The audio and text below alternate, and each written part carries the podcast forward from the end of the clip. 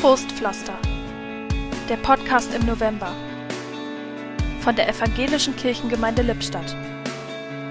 Heute mit Petra Haselhorst. Heile, heile Gänschen.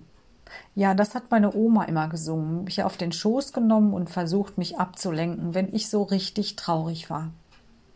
Ja, jetzt bin ich erwachsen und würde das natürlich gar nicht mehr wollen, mich abzulenken mit Gesang und allem Möglichen.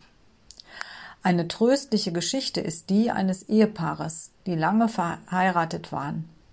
Und dann starb die Frau und alle Welt kam, um ihn zu trösten. Sie waren erstaunt, dass er nicht völlig verzweifelt war. Nein, er saß da und betete für sie, und er war sehr dankbar. Meine Frau würde es als große Ehre empfinden, dass ich ihr danke, dafür, dass mein Herz mit ihrer Hilfe so stark geworden ist.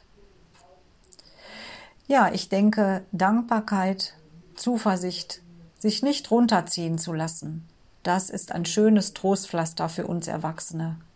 Heile, heile Gänschen ist eher was für Kinder.